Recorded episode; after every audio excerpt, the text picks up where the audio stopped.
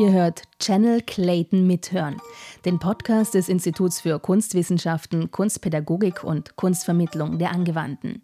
Ich bin Anna und in dieser Episode dreht sich alles um ein altes Schulbuch, das zu seiner Zeit ein Bestseller war. Es heißt Orbis Sensualum Pictus, was so viel heißt wie die sichtbare Welt. Und vorstellen kann man es sich wie den Vorläufer eines Bildlexikons. Simon Huber schreibt darüber gerade seine Diss und die hat auch das schöne Wort Anschaulichkeit im Titel. Denn der Autor Johann Amos Comenius will einerseits in dem Buch wichtige Fakten über die Welt erklären und gleichzeitig den Stoff lebendig und unterhaltsam rüberbringen. Das Buch setzt um 1650, ja so alt, neue Standards der Unterrichtsgestaltung. Man kann mit dem Buch nämlich auch alleine lernen, zur damaligen Zeit ein ziemliches Novum. Es ist ein sehr kleines Buch, für uns vielleicht so Reklam-Heftgröße, aber sehr dick. Dick, okay. also kein das, Taschenbuch, sondern ein... ein ja, ein, doch eigentlich schon. Ja. Es ist schwer, zu, zu der Zeit gab es das Taschenbuchformat ja, so noch nicht. Aber es war ein also es war damals ein aufsehenerregendes Werk, okay. weil es äh, in diesen 150 Doppelseiten, das heißt ein Kapitel besteht aus einer Doppelseite und die erklärt dann einen Begriff mit einem Bild und dieses Bild ist dann beschrieben einmal auf Latein, einmal auf Deutsch. Ah. Und zu allem Überfluss gibt es dann noch kleine Zahlen in dem Bild, die auf die Begriffe, die sie illustrieren, im Text verweisen. Das heißt, man kann so mit diesen Querverweisen hin und her springen zwischen dem Bild. Man kann bei, dem, bei der muttersprachlichen Seite anfangen. Dem Deutschen ist, auf Deutsch ist es als erstes erschienen, aber es ist dann in äh, zahlreiche Sprachen übersetzt worden bis sogar zuletzt auf Japanisch in 19, im 20. Jahrhundert. Ja. Und es hat natürlich zahlreiche Überarbeitungen erfahren und Pädagogen sagen, es ist der Prototyp des modernen Lehrbuchs, okay. Schulbuchs. Andere sagen, es ist das Bilderbuch der Bilderbücher, je nachdem, ja. es ist so uneindeutig. Ja. Mhm. Es ist ein bisschen vergessen worden, ich glaube deswegen, weil es einfach Kinderkram ist. Ja. Hast du sowas wie eine Lieblingsseite oder hast du eine Seite mitgebracht? Vielleicht kann man anhand von einer mhm. Seite kurz reden, recht, wie das, wie das, das, funktioniert. Das ist recht einfach. Dieses erste Bild, das äh, gehört noch nicht zu diesen 150 Kapiteln. Mhm.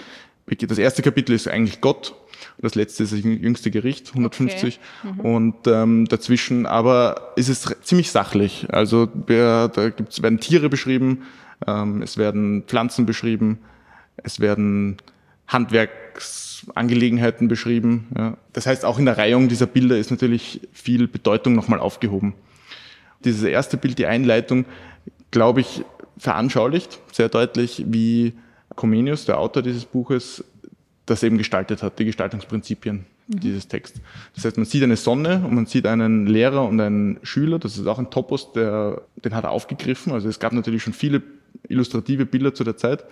Das ist dann in Holz geschnitten worden und ähm, das sagt sehr viel über seine Pansophie, das war sein Konzept der Wissensvermittlung. Genau. Also der sagt, ähm, dass man sieht hier die Sonne und die strahlt auf die ganze Szene und sehr auffällig ist, wie die Strahlen durch, hinter dem Gesicht quasi des ähm, Lehrers verlängert worden sind. Also quasi durch ihn strahlt sie durch und der Bub, der hat dann seinen Hut abgenommen, so als Zeichen der, des unvoreingenommenen Schauens, ja, also die modischen Zufälligkeiten beiseite gelassen und äh, er zeigt mit seiner Hand auf sein Ohr, das heißt, er ist, hört gut zu und der Lehrer zeigt, selber zeigt nochmal auf diese Strahlen. Das heißt, es ist so arrangiert, dass ähm, in, dem, in diesem Prozess der Vermittlung werden die Dinge nicht nur visualisiert, sondern auch äh, verlautet. Und äh, ich glaube, das habe ich noch nicht ganz verstanden. Das heißt, es geht darum, Latein zu lernen, mhm. aber es geht auch darum, Dinge über die Welt zu lernen. Ganz genau, mhm. ja. Das war das, das war das Novum eigentlich. Mhm. Äh, das ist das, was er Pansophie genannt hat eine, eine Allweisheit, mhm. die nicht, er war selber Theologe, das ist in der mittelalterlichen Vorstellung die oberste Fakultät, dann kommt ähm, Jus, äh, Medizin und äh, schließlich die Philosophie als die, die so alles auffängt, sozusagen auch die Natur. Aber er lebt zu einer Zeit, wo Francis Bacon hat er selber rezipiert, ähm, wo die, der, die Kontroverse um Galilei und Kopernikus äh, die waren alle schon im Gange und äh, er hat das natürlich auch alles ähm, eifrig mitgelesen und kommentiert. Ja. Da ist viel um Weltbilder gestritten worden, kann ich mich nur erinnern. Genau, ja. Also, ja, ich war nicht dabei. Also er, er, hat, Schule kann ich mir er, war, er hat selber ein sehr bewegtes Leben gehabt, er war Exilant, er hat äh, Verfolgung, sein Haus ist abgebrannt, er hat einen Schiffsbruch erlitten und hat äh, seine Familie zweimal verloren. Okay. Ähm, und aus diesen Reformationskriegen heraus war natürlich, ist diese Art der Vermittler, Wissensvermittlung auch eine, eine politische Vermittlung auch immer mitgedacht. Mhm. Ja. Aus welchem Land kommt er? So vielleicht erzählen wir noch Aus ein bisschen Tschechien, mehr. Ja. Ah, okay. Mhm. Also Jan Amos Komensky war sein, war sein eigentlicher Name. Komensky. Okay, und ähm, was weiß man denn darüber, warum, das heißt, er hat unterrichtet auch und deswegen wollte er dieses Buch mhm. dann, er hat gemerkt, genau. das braucht es oder wie ist er, was weiß man darüber, warum er dieses Buch äh, geschrieben hat oder erfunden hat, diese Art des Buches? Er beschreibt ja diese Kreisläufigkeit. Mhm. Also durch das Licht quasi kommt äh, das Wissen in unsere Welt und ähm, wir haben dann Feuer machen gelernt und quasi kulturtechnische Arten und Weisen, ähm, dieses Licht zu verbreiten und äh, die ganze Welt auszuleuchten. Also dieses Bild gebraucht er in diesem Wortlaut. Ja. Das, zum Beispiel der Buchdruck ist auch eine, eine, eine Erfindung, noch raffiniertere Kerzen und Leuchtmittel herzustellen. Sein Anliegen, das quasi in einem Buch, glaube ich, so darzustellen, hat er in dieser Kreisläufigkeit auch auf zwei Seiten anlegen können. Er hat einerseits, das war sein großes Lebensprojekt, diese Pansophie, da hat er in sieben Büchern, äh, sieben großen, gigantischen Wälzern quasi die ganze, die ganze Weltweisheit zusammenfassen wollen. Und dann hat er eben dieses, auf der anderen Seite dieses kleine Buch, um quasi von diesem natürlichen, kindlichen, unbefangenen, von dieser unbefangenen Seite aus bei den Dingen selber anzufangen. Ich glaube, das ist so ein bisschen eine Gegenbewegung, die leichter machbar war und die so als Nebenbeiprodukt während seiner Zeit als Lehrer passiert ist. So, ja. Und ihr habt jetzt gerade vorher gesagt, äh, er hat das Buch oder die Art des Buches erfunden. Habe ich das jetzt gerade selber erfunden? Also ist dieses Buch das erste oder eines der ersten seiner Art, dieser Art von durch Bilder Wissen vermitteln? Das würde ich mich so nicht trauen zu sagen. Also natürlich hat es auch im, äh, im Mittelalter äh, Bilder mit kleinen Texten dazu geschrieben gegeben. Also das würde ich nicht sagen.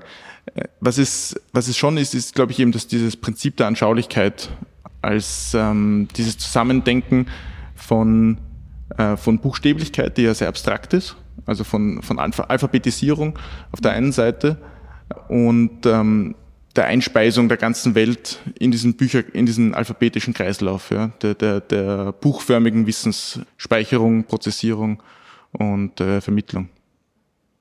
Ich meine, ich nehme an, solche Bücher waren damals, vielleicht, so, vielleicht das würde mich noch ein bisschen interessieren, ähm, rarere Güter als heute. Mhm. Von Taschenbüchern war noch überhaupt keine Rede. Wer hat denn solche Bücher gehabt oder wo ist denn das Buch gestanden? Im selben Jahr, wo es äh, veröffentlicht worden ist, ist es auch gleich in einer Schule zum Einsatz gekommen. Mhm. Also es war, ein Schul es war im Endeffekt war es dann am erfolgreichsten als Schulbuch vermutlich. Ähm, es wurde dann halt natürlich, mit ein bisschen Verspätung ist es zum Beispiel auch nach Österreich gekommen. Es steht in, in einem österreichischen Lehrplan des 18. Jahrhunderts drin. Mhm. Ähm, allerdings eben stark verändert, gekürzt. Das wurde dann extra nochmal gedruckt. Ähm, es war eine Zeit, wo Bücher schon relativ gängig waren. Also okay. es ist nicht so, dass das eine, äh, die Inkunabelzeit endet mit 1500. Okay. Das heißt, die Bücher hatten schon so... Inkunabel heißt was? Inkunabel sind die Drucke, die noch kein Buch sind, mhm. wo man noch nicht genau sagen kann. Also es ist eigentlich die Wiegenliteratur, sagt man. Das ist die, also Inkunabel ist die Wiege. Das sind die, das sind sie noch frisch äh, Neugeborene, okay. quasi die Bücher. Mhm. Und ähm, dann im 16. und 17. Jahrhundert waren die schon weiter verbreitet oder war das schon, war der Buchdruck schon ein gut etabliertes Netz, würde ich mhm. sagen. Also der Orbis Sensorium Pictus wird oft verwendet, so um in dieser Buchgeschichte so diese erste Zäsur zu setzen. Also da ist da ist der Buchdruck zu seiner ersten Vollendung gekommen und später dann kam noch die Industrialisierung des Buchdrucks, also wo dann wirklich Zeitungen und ähm, wo dann hochauflagige Sachen dann möglich geworden sind. Aber dieses Buch ist ähm, eben immer wieder äh, aufgelegt worden. Man musste dann zum Beispiel die Holzschnitte so austauschen, weil die nutzen sich halt auch ab. Und ähm, so kam dann äh, auf Englisch, noch, im, noch, noch zu Lebzeiten von Comenius selber, hat seine englische, französische Übersetzung gegeben, ungarisch, tschechisch auch. Also es wurde schon... Also war Bestseller. Hat, es war auf jeden Fall ein Bestseller, ja, das glaube ich, kann man so sagen. Ja. Okay. Aber aber es war trotzdem, war es ein, ein Household Book auch? Also hat man das zu Hause gehabt oder war das ist es hauptsächlich in der Schule gestanden? Ähm, es gibt sicher auch Haushalte, die das äh, mhm. besessen haben. Man weiß es von Goethe zum Beispiel. Der hat, der hat das gehabt. Der hat das gehabt, mhm. ja. Und auch geschätzt. Also er hat, irgendwann, er hat sie ähm, wertschätzend erwähnt in seinen, in seinen Aufzeichnungen. Auch Herder hat, äh, hat Comenius wiederum ähm, eine Lobschrift auf ihn verfasst.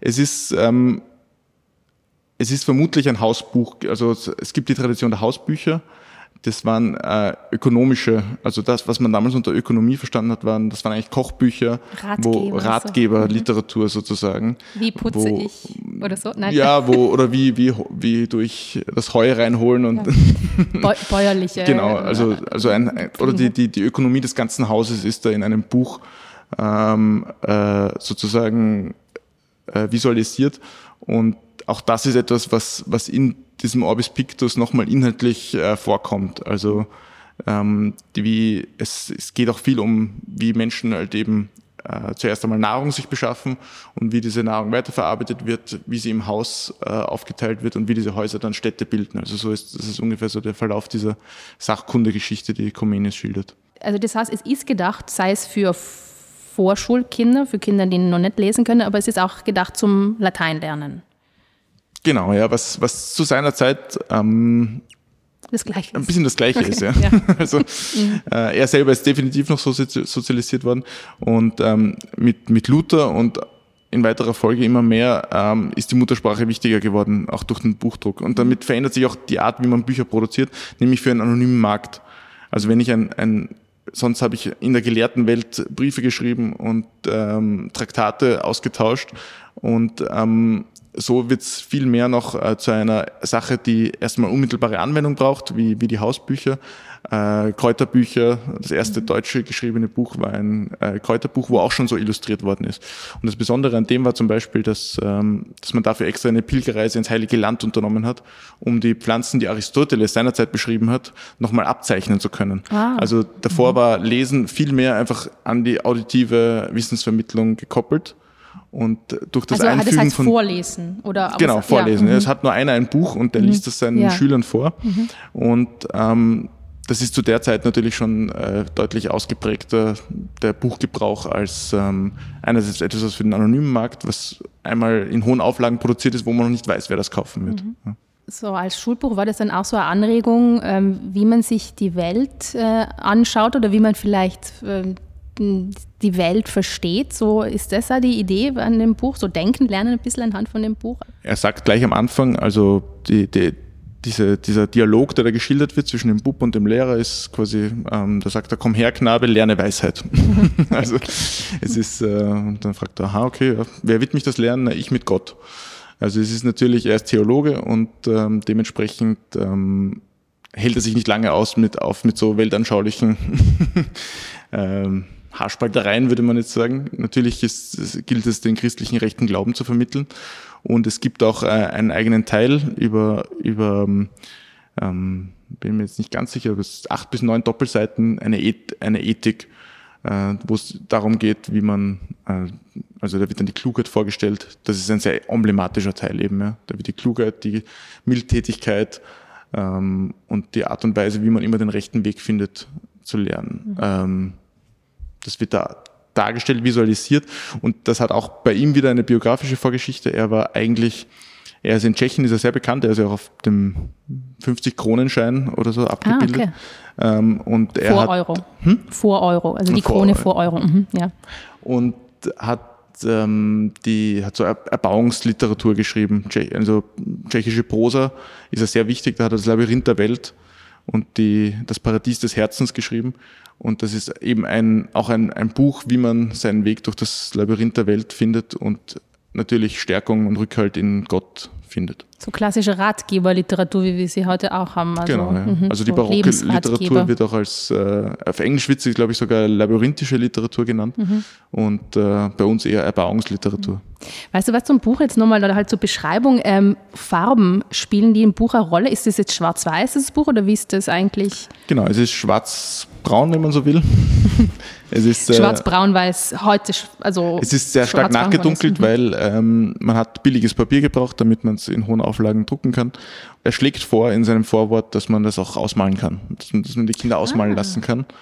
Und ähm, mhm. die Farbe ist natürlich etwas, was er nicht mitliefern kann. Das mhm. ist so den Produktionsbedingungen geschuldet. Das war damals sehr aufwendig, was in Farbe zu drucken. Genau. Ja. Mhm. Aber man weiß ja zum Beispiel auch, das waren diese, diese ersten Blockbücher oder Karten, Spielkarten sind einer der ersten Druckwerke. Okay.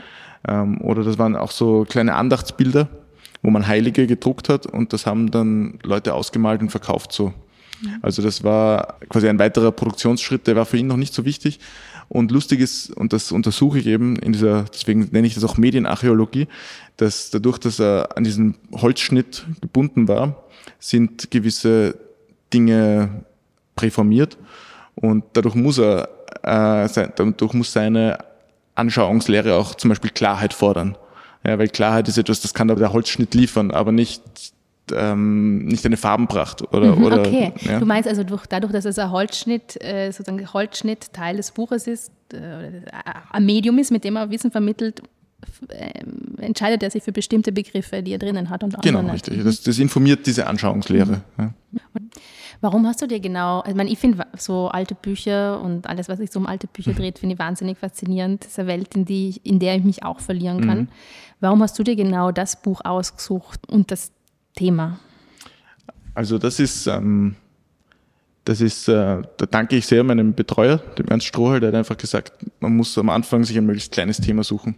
Und ich war schon sehr tief drin in der ganzen äh, didaktischen Forschungsliteratur und dann eine Sache herauszugreifen, wo man meint, dass man all die Gedanken, die man hat, drin wiederfinden kann. Das, das war dann eigentlich recht schnell bei der Hand, dieses Buch. Es gibt noch ein anderes Werk von Comenius, da hat er ein Theaterstück geschrieben. Ähm, das hat auch eine Tradition wiederum gehabt, die jesuitische, ähm, das ist ja eigentlich der Gegner, die Jesuiten waren die Gegenreformatoren.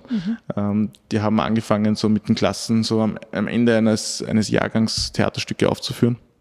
Und äh, Comenius hat auch so eins gemacht.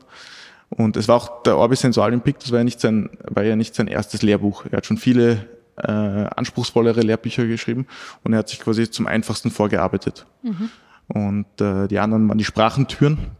Dadurch geht man immer eins weiter in einer römischen, also vom Atrium in, also vom vom Vestibul ins Atrium geht man weiter und dieses Buch ist die Fackel, mit der der Weg ausgeleuchtet wird. Okay. Ja. Also er hat immer ein, ein, ein noch einfacheres Prinzip gefunden und wie er da immer regressiert, quasi zu immer jüngeren Publikum, umso deutlicher stellt sich auch diese Anschauungslehre voraus, äh, vor. Und, und warum dann die Anschauungslehre? Oder wie, wie soll ich das jetzt noch rauskitzeln aus dir? ähm, so quasi, warum, warum sich beschäftigen mit, äh, wie man vor hunderten von Jahren Wissen vermittelt hat? Ich glaube, das ist sehr, sehr gegenwärtig. Es, ich glaube auch, was mich anfänglich immer interessiert hat, ich habe ja eigentlich Wissenschaftsgeschichte ähm, studiert und wie, wie halt eine gewisse Art, etwas zu vermitteln, rückkoppelt auf die, auf die Wissensproduktion selber. Ja. also das ist das, was, das war die ursprüngliche Frage, die ich mir gestellt habe. Es gibt eine sehr schöne, eine sehr schöne ähm, Studie von Baston und äh, Lauren. Loren, Objectivity. Ähm, Ich habe auch ein bisschen Wissenschaftsgeschichte studiert. dann kennst du das, das trifft sich gut, das sind ja Atlanten. Das sind halt diese großen Bücher, an denen der Blick geschult, der wissenschaftliche Blick geschult werden soll. Und ähm, ich glaube, dass das dem ein bisschen vorgreift. Ja. Also das ist so, ähm, und ein früheres, so in sich geschlossenes Werk, glaube ich, wiederum gibt's nicht. Ja. Oder zumindest habe ich es noch nicht gefunden. Es gibt sicher eben wiederum Vorreiter zu diesem Buch, also das entsteht nicht aus dem Nichts, aber in der Geschlossenheit, in der ähm, konzeptuellen Deutlichkeit, in der es diese Anschaulichkeitslehre zum Ausdruck bringt, glaube ich, dass das an der Stelle entsteht, sozusagen Mitte des 17. Jahrhunderts.